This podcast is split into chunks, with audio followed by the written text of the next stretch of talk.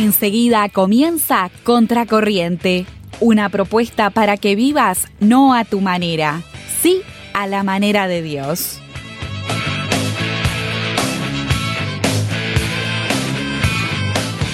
Año 2002. Uruguay, Montevideo. Barrio Goes. Dos jóvenes, Rosario y Nipur, pasaban sus días en las inmediaciones del mercado agrícola. Robaban, uno de ellos consumía, vendían y huían constantemente de la policía. Ambos distribuían pasta base en nuestro país Uruguay. Pertenecían a la principal banda que se dedicaba a eso. Insertos en la vida de la calle conocieron la violencia, la marginalidad y el delito. Portaron armas, insultaron, agredieron, y en medio de ese mundo tuvieron también dos hijas. La soledad, la angustia, el odio, el rechazo y la pobreza, y también la violencia, constituían un laberinto sin salida. Pero un día esta historia comenzó a cambiar. Bienvenidos a un nuevo programa de Contracorriente. ¿Cómo estás, Katy? Pa, Nati, me mataste hoy como arrancaste. Pa, me mataste. La verdad que me dejaste con un montón de intriga. Quiero seguir escuchando más sobre esta historia eh, y qué tiene que ver con el tema de este mes. Mira, sabía que te iba a atrapar este testimonio porque eso me pasó a mí la primera vez que los escuché.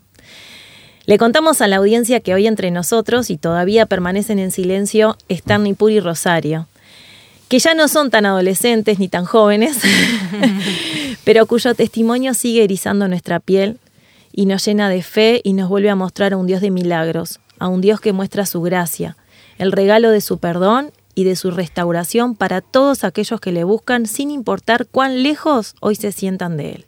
A Dios no le importa cuán horrible sea tu pecado o lo bajo que hayas caído. Dios te ama, Dios te perdona y hoy vamos a escuchar un testimonio de eso.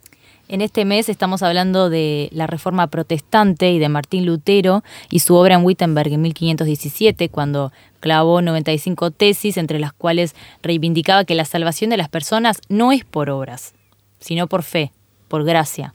La salvación es un regalo de Dios para la humanidad y no hay nada que podamos hacer para ganarla. Jesús ya lo hizo todo en la cruz. Y por eso nos pareció oportuno y mucho más claro y práctico poder invitar a nuestra mesa a un matrimonio que puede contarnos desde su experiencia cómo vivieron este regalo de Dios en sus vidas.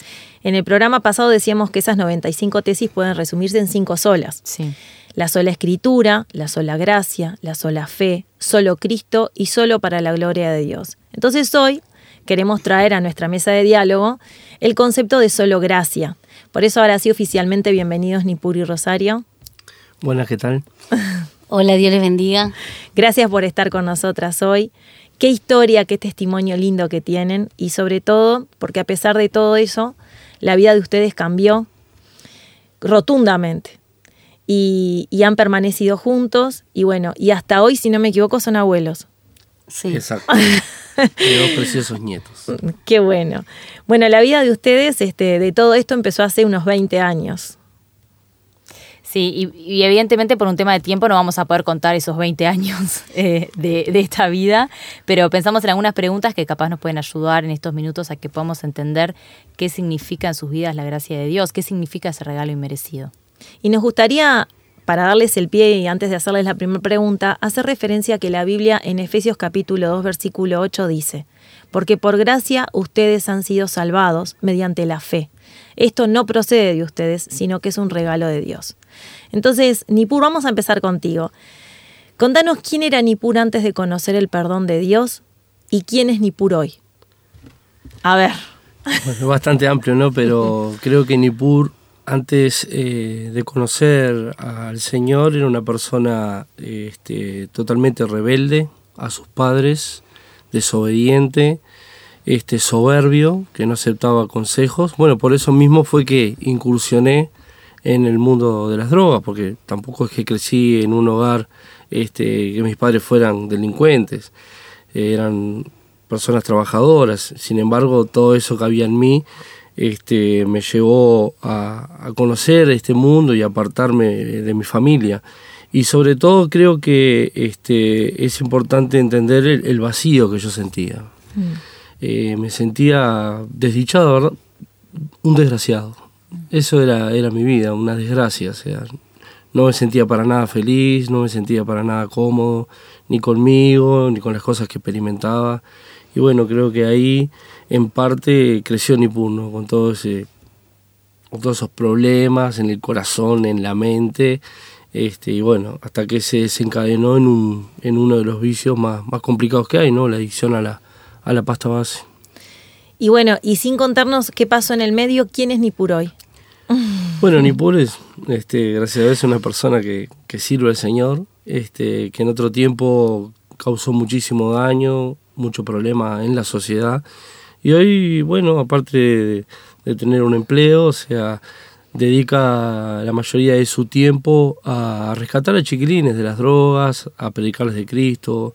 Creo que el Señor eh, de esa manera sacia mi corazón, ¿no? Tratando de, de restituir ese daño que, que, fuimos haciendo, ¿no? O por ignorancia o no, pero hicimos muchísimo, muchísimo daño. Entonces creo que como saqueo, ¿no? Se me dio la Hmm. oportunidad de, de restituir el daño que había hecho y, y, y creo que ahora soy ese tipo de persona que trata de, de, de agradar al Señor en, en, el servicio y bueno, y a nivel familiar, ¿no? Que tenía mi familia totalmente destruida, todo el daño psicológico eh, y físico, emocional que hice a causa de mi consumo, a mi señora y a mis hijas. Yo creo que tenemos una familia este, bendecida por el Señor y creo que la, la otra vez hablaba con, con Rosario, que no me deja mentir hasta acá, que ahora somos personas que nos sentimos felices. Hemos encontrado paz en el corazón, el Señor lo llena todo y somos felices. Qué bueno. Qué bueno. Qué lindo. Rosario, ¿cómo se conocieron con Nipur? Nos conocimos en el liceo, mm. en cuarto año de liceo. Ahí éramos unos, unos jóvenes, mm. allí en cuarto de liceo nos conocimos, los dos con familia, él con su familia, yo con la mía, padres trabajadores los dos. Pero bueno, evidentemente habían algunas carencias que bueno, de ahí este, él empezó a buscar por otro lado, después yo salí a buscarlo a él y bueno, como siempre yo digo, él empezó a estar en ese lugar, en la zona del mercado agrícola, cuando yo voy a buscarlo, este, literalmente siempre digo que una vez que me abrieron la puerta de ese lugar no salí hasta que conocí al Señor. El ambiente me atrapó, ese ambiente era como una gran familia, mm. era una banda, y éramos como una gran familia ¿Qué es lo y que ese te ambiente... Atrapó? Creo que, no sé, la unidad, éramos como una gran familia. Hoy, evidentemente, estaba pasando alguna carencia, la rebeldía también, como, como contaba Nipur, esa rebeldía de esa edad también, ¿no? Y entrar, eh, fue, siempre digo literalmente, me abrieron las puertas cuando me dijeron, acá está, lo que, a que viniste a buscar, yo estaba buscando a él, y éramos todos chicos de la misma edad, eh, se hacía la comida, se cocinaba, comíamos juntos, hacíamos, éramos una banda, y me atrapó, ese ambiente me atrapó, y ahí crié a mi hija, a Naomi la que hoy el tiene 24 también, ¿no? años, el dinero fácil, uh -huh. el, el, no tener que de decir a dónde voy, horarios, rebeldía de ¿Y la, la juventud. familia no los buscaba? Sí, este, mi, mi, mamá trataba por algún medio ahí de, de, poder acercarse a mí, pero este, nosotros claro. habíamos decidido que ese ambiente era nuestro lugar. Claro. Y, y no, no nos importaba lo que dijeran, nosotros estábamos ahí y era como que ahora los que nos habían adoptado eran ellos ahí en ese barrio y nosotros éramos parte de esa asociación para, para ¿Y cómo se sentían de que su primera hija se criara en ese lugar? ¿Estaban y lo que bien pasa con que, eso? No, lo que, o sea, en ese cuando vos estás en ese ambiente, vos no, no, no estás para vos eso es lo correcto, claro. o no estás pensando. Mm. O sea, vos tenés una mente totalmente cegada, totalmente velada, pensá, vas, para, sos parte de eso pensás como ellos, actuás como ellos. Entonces, eh, las se, personas que están en ese es culturalmente estás mal. Se normalizan cosas se normaliza que, que en, todo otro, eso. en otra parte claro. de la sociedad no son normales. Las palabras eh, agresivas, eh, la violencia, el consumir el droga consumo delante de, de los drogas, niños, el alcohol, este las discusiones entre las claro, parejas. Se hacen, se, es se tremendo. hacen como, como, vivas, ¿no? Se Mm. normalizan en la vida Sí. de uno. La señora queda con los hijos, nosotros nos vamos eh, por de gira, por ahí, al baile. ¿Cuánto, cuánto al tiempo estadio. pasaron allí? Hasta, Y- hasta que. Bueno, ahora te lo vamos a preguntar cómo conociste a Cristo, porque sabemos que, que fue a través tuyo, Rosario, ¿no? Como 12 años. 12 años. Más o menos. aproximadamente. Sí, sí. 12, 13 Sí. años. Mm, Es mucho tiempo. Es mucho tiempo, pero en ese momento no te das cuenta. ¿Y cómo fue el encuentro con Dios? Bien, nosotros en realidad él, eh, cuando Nipur eh, comenzó a consumir, se internó en un lugar. Este... ¿Por qué decidís internarte si eso era la vida? El problema es que eh, una cosa era cuando nosotros nos drogábamos con porro, con cemento, que eran drogas que son fuertes, pero o sea, son como recreativas pasás a una cocaína que se hace solamente de los fines de semana, después se hace de todos los días porque hay dinero fácil, porque traíamos la droga y la droga nos salía más barata. Mm. Y después, cuando trajimos la pasta base, este, también, digo, yo nunca me voy a enganchar con esto y me enganché y esa droga me llevó a la locura. Eh, me sentí acorralado, me sentí acorralado en determinado momento, este necesité ayuda porque me estaba dando cuenta que estaba, estaba muy mal, muy mal. No solo deteriorado físicamente, sino psicológicamente. La mezcla de drogas con psicofármacos había generado mucha paranoia, había generado mucha locura. Eh, me, me, fui de la realidad porque eh, yo veía cosas que no eran, escuchaba cosas que no eran y le pedí ayuda a mi madre, le pedí ayuda a Rosario y bueno, fui buscando en diferentes lugares. Primero fuimos a psiquiatra, psicólogo, en toxicología del Maciel. Eh, fuimos buscando lugares hasta que terminé en una internación allí, este, en, una chacra de rehabilitación, en Remar. En Remar. ¿Y ahí Rosario? Y ahí, bueno, yo lo iba a ver y ahí escuchaba del Señor y cuando él en un momento él salió, eh, o sea, pero iba solo porque iba a verlo, entonces ya de paso escuchás la palabra, pero bueno, es muy interesante eso, ¿no? Este, y bueno, después otra persona me habló del Señor, eh, Fernando, un conocido ahí del barrio, y claro, yo le decía, pero ¿a qué voy a ir a la iglesia? Yo salía con la riñonera llena de, plata y me decía, pero me decía, ¿por qué no empezás a ir a la iglesia? Y yo decía, pero ¿para qué voy a ir a la iglesia? Mirá cómo, de dónde vengo, mirá lo que estoy haciendo. Me dice, bueno, vos empezás a ir igual. Y bueno, este, ¿qué pasa? En ese ambiente, el, el que el, el, vender, el robar, no estaba mal visto. Lo que estaba mal visto era que él se estaba gastando todo en la, en la droga que le estaba empezando a consumir, que era la pasta base. Lo demás no, entonces yo estaba tan cegada que yo pensaba que el que estaba mal era él, el que tenía el problema era él. Yo no, yo estaba haciendo las cosas bien porque a mis hijas no le faltaba nada. Este, y bueno, la cosa es que empecé a ir a la iglesia y el Señor empezó, si bien fui a la iglesia, empezaron a suceder cosas, yo seguía vendiendo, seguía haciendo todo lo mismo, pero empezaron a suceder cosas que, que Dios empezó a quitar un velo, me empezó a mostrar otra faceta eh, yo siempre cuento que una de las, fue una reunión de mujeres, eh, que fue la primera vez que voy, este, a una reunión de mujeres que me invitaron y cuando salgo me voy antes de que termine el culto porque tenía toda la plata en la cartera dentro de la iglesia con mis hijas chicas, este, que tenía que ir a abrir la boca. Cuando estoy en la puerta de la iglesia me vienen a robar. Nunca me había pasado que me habían robado me sacan un corte y me dicen, soltá la cartera porque te corto una nena. Yo decía, la cartera no, porque yo sabía que tenía la plata, pero al sacar el corte y a, amenazar a mis hijas, yo solté la cartera. Y yo ahí literalmente, yo supe que era Dios que me estaba mostrando qué era lo que hacía la gente para poder eh, tener ese dinero para poder ir a consumir. Entonces me acuerdo que la pastora entró, ya no sabía de dónde yo venía ni lo que hacía, oró por mí, ¿no? Y yo sentía clarito que me, Dios me estaba diciendo que eso no era el enemigo, que eso era Dios que estaba mostrándome qué era lo que pasaba del otro lado, ¿no? Mm, claro. Y como eso empezaron a caer, si, empezaron a pasar como cosas que era como que Dios, era como no, era Dios quitando ese velo y viendo otra realidad que yo estaba totalmente eh, ajena. Qué fuerte. Qué fuerte lo que venimos escuchando, pero muy interesante también. Vamos a ir a escuchar nuestra vía de comunicación para que nuestros oyentes puedan contarnos qué les parece ese testimonio, esta historia. A nosotras con Nati nos está dejando de cara, eh, pero nada, estamos muy compenetrados y ahora seguimos con más del programa.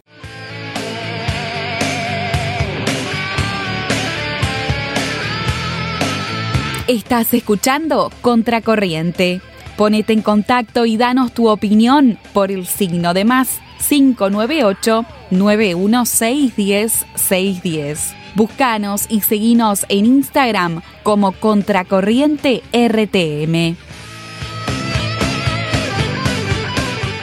Bueno, volvemos y estamos conversando con Nipur y con Rosario. Eh, ellos nos están contando su testimonio de cómo ellos eh, conocieron a Cristo y su vida cambió radicalmente. Y recién Rosario nos contabas, este, bueno, cómo Dios fue, fue quitando ese velo que decías que, que tenías de que no te dabas cuenta que, que de repente te tocó vivir a, a- ti lo que vos hacías, ¿no? Y Nipur, ¿qué pasó eh, contigo cuando te enteraste que, que Rosario iba a una iglesia? Bueno, lo primero que hay que decir es que yo estaba eh, muy mal, muy deteriorado mentalmente, psicológicamente. Entonces eh, yo siempre sufría paranoias de que Rosario este, me engañaba, andaba con varios hombres a la vez. Tal es así que una vez entré a mi casa armado, puso un arma sobre su cabeza, ella estaba acostada con mis hijas, este, y yo le decía, ¿dónde estás? ¿Dónde estás? Yo lo vi entrar. Y ella me decía, no, pará, ni pu, no sé qué. Y yo revisaba el ropero, revisaba, corría a la mampara del baño, miraba abajo la cama, subía a la azotea, miraba a la claraboya, tiraba tiros en la azotea. Entonces estaba muy, muy, pero muy mal. O sea, a punto de cometer lo que hoy se ve como naturalidad. Mató a la esposa, Claro. mató a las hijas y después se mató él. Entonces ese era como el pensamiento que yo tenía. Entonces cuando ella me dijo que iba a la iglesia, obviamente que yo no le creí. Le dije que era una mentirosa, que era una hipócrita, que cómo iba a estar yendo a la iglesia, que estaba parando en una de las bandas más buscadas, que, que estaba eh, vendiendo estupefacientes y iba a una iglesia, Claro. una falsa. Discutimos, en es- eh, esa noche discutimos y quedamos en que, tal, que nos íbamos a divorciar. Y cuando me fui y me empecé a drogar, ahí empezaron, ¿no? Las paranoias, los pensamientos, que muchas veces cuela el enemigo, que por algo te dio el divorcio, por algo está yendo a la iglesia, que anda con el cura, an- anda con, se consiguió un marido allá en la iglesia. Entonces, claro, eh, mi pensamiento era la voy a matar, a mí no me va a dejar pegado, que se van a enterar en el barrio, que voy a quedar como un, como un nabo. Claro. Entonces eh, agarré mi riñonera y como yo tenía fácil acceso a las armas, agarré un arma, la puse en la riñonera y ahí fui a la iglesia, la seguí. Ella iba a un sábado a un culto de jóvenes con mis dos nenas, yo esperé que ella entrara y ahí armado, bueno, tenía ese pensamiento, entro, lo mato al loco, mato al cura, mato al que esté ahí, la mato a ella y después me mato yo Claro. y chao, se terminó la historia. Ese era el pensamiento.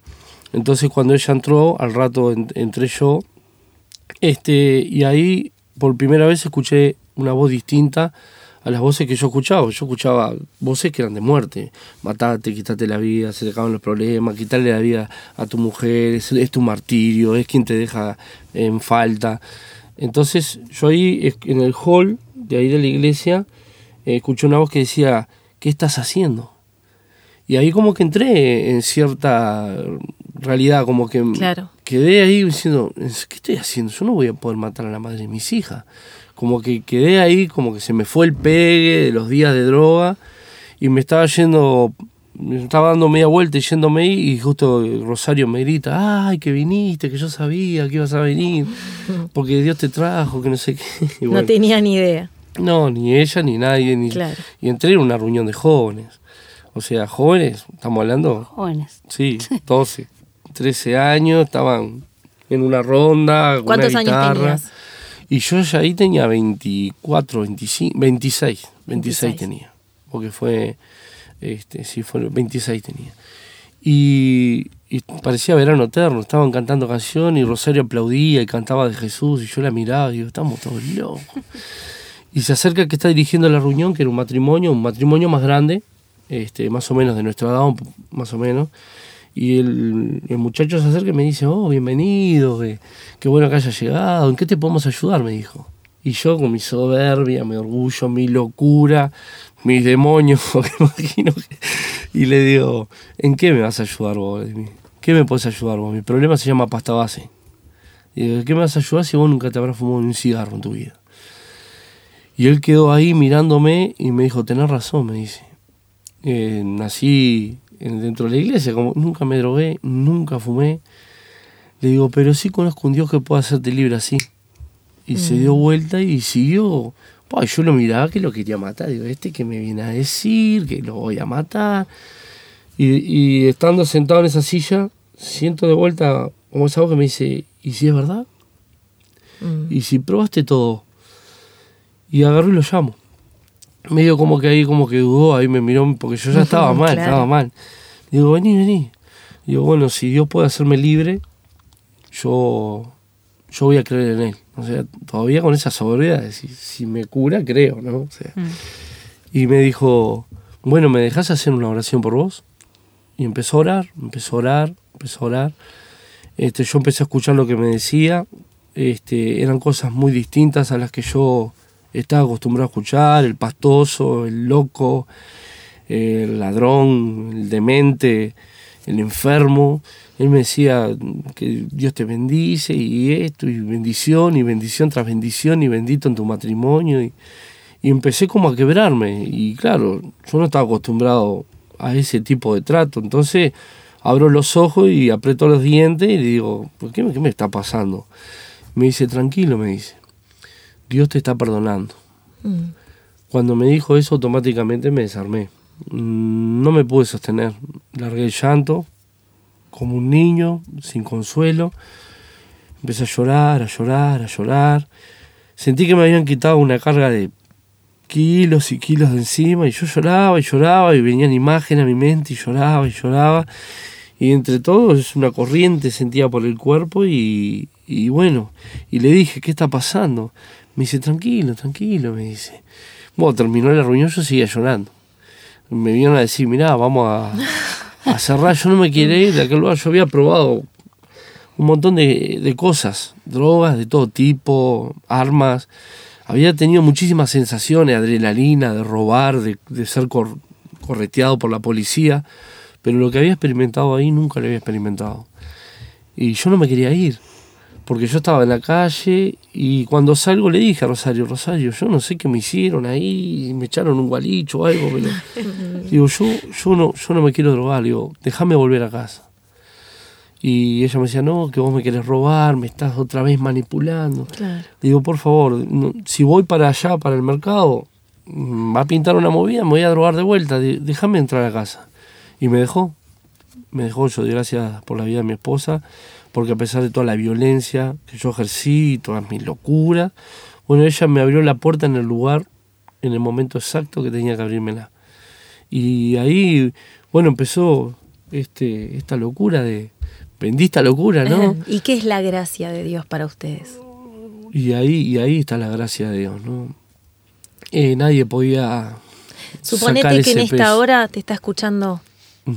Un joven, a los dos, que estén en una situación similar a la que ustedes estaban. Imaginamos la soledad de la calle o de una celda porque cayeron, porque los atraparon, en un hospital, eh, aún en la soledad de un cuarto.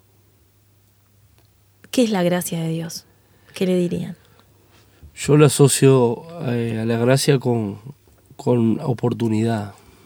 Oportunidad. A mí se me estaba dando una oportunidad de, de cambiar este, mi forma de vivir, de, mi forma de ver las cosas. Este, estaba muy mal, con pensamientos de suicidio, me quise quitar la vida dos veces.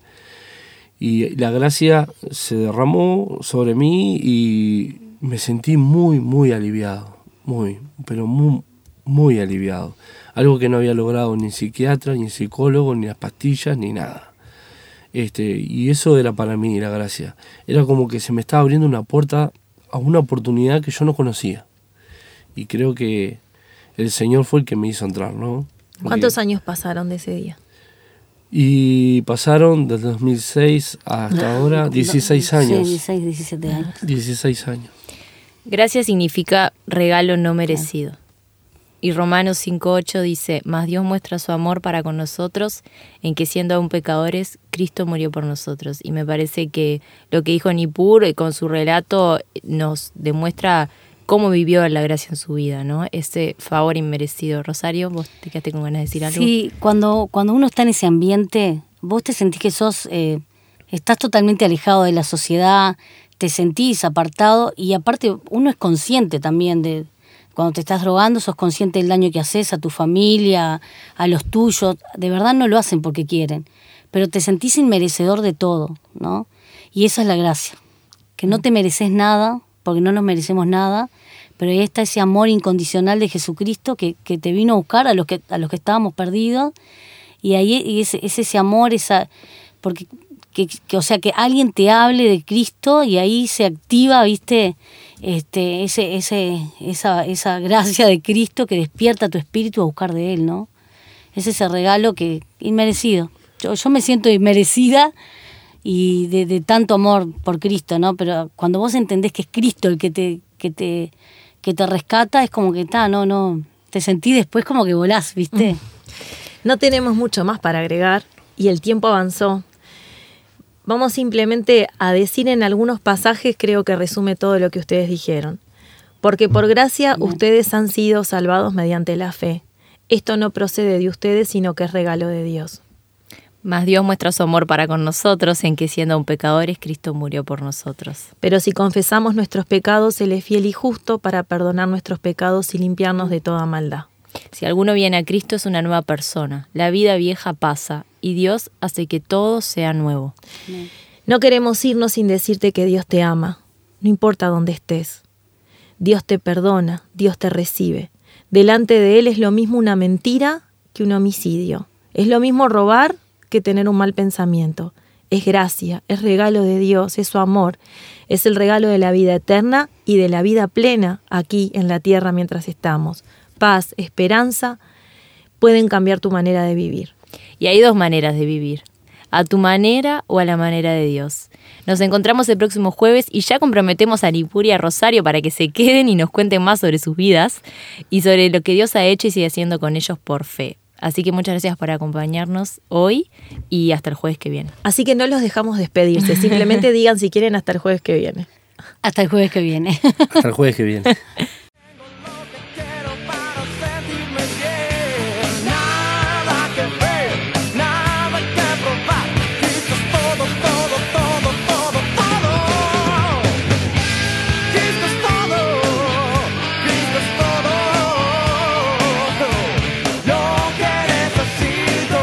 aquí escuchaste Contracorriente, desafiándote a vivir no a tu manera, sí a la manera de Dios.